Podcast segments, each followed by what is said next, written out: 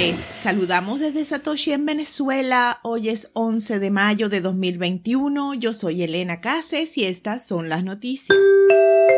CEO de Facebook publicó foto de sus dos cabras, Bitcoin y Max. Mark Zuckerberg levantó olas ayer luego de publicar una foto de sus cabras y el anuncio de que se llamaban Bitcoin y Max. Crypto Twitter dedicó un buen rato en el análisis del posible metamensaje de la publicación, yendo desde aventurar un posible anuncio de compra de la criptomoneda por parte de la empresa o SOC mismo, hasta recordar la declaración que hizo Jack Dorsey en enero del 2019, en la que afirmaba que Zuckerberg le había servido en un almuerzo una de sus cabras, que había matado él mismo con una pistola láser. Al final del día no se sabe si fue un anuncio, una burla o ganas de provocar reacciones en las redes. Ya el mes pasado circularon rumores de que Facebook revelaría las tenencias de Bitcoin en su balance en su informe de ganancias del primer trimestre. Sin embargo, el informe del 28 de abril reveló que la empresa no posee ningún criptoactivo.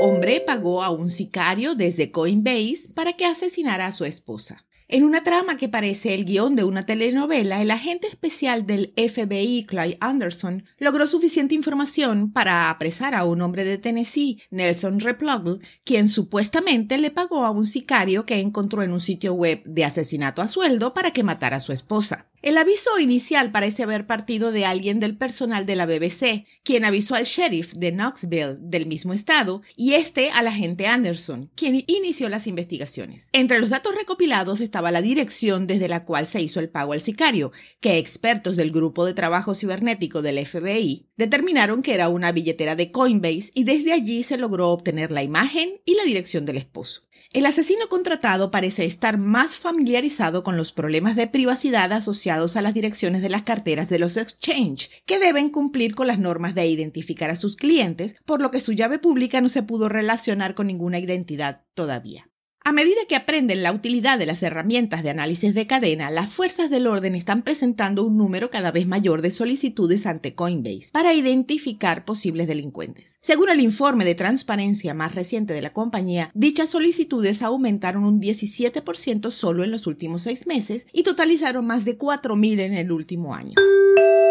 Pequeños bancos van sumando servicios Bitcoin para conservar a sus clientes. El frenesí de depósitos en Coinbase y otros intercambios de criptomonedas ha convencido a los bancos comunitarios que alguna vez fueron escépticos a darles una oportunidad. Dos pequeños bancos en California, el First Foundation Bank en Irving y el Suncrest Bank en Visalia, están construyendo en silencio las alianzas necesarias para que los clientes compren, vendan y retengan Bitcoin. Los titulares de cuentas podrán administrar y monitorear sus tenencias de criptomonedas junto con sus cuentas corrientes de ahorros y otros productos bancarios tradicionales. En diciembre, el Quantum Bank en Nueva York, con 1.400 millones de dólares en activos, lanzó una tarjeta de débito con recompensas en Bitcoin. Blue Ridge Bankshare, con 1.500 millones en activos en Charlottesville, Virginia, permitió a los titulares de tarjetas comprar y canjear Bitcoin en 19 cajeros automáticos en febrero. Directivos de estos pequeños entes financieros coinciden en que es indispensable acogerse al marco regulatorio y que los clientes entiendan el riesgo involucrado cuando se tratan los criptoactivos como inversiones y no como monedas.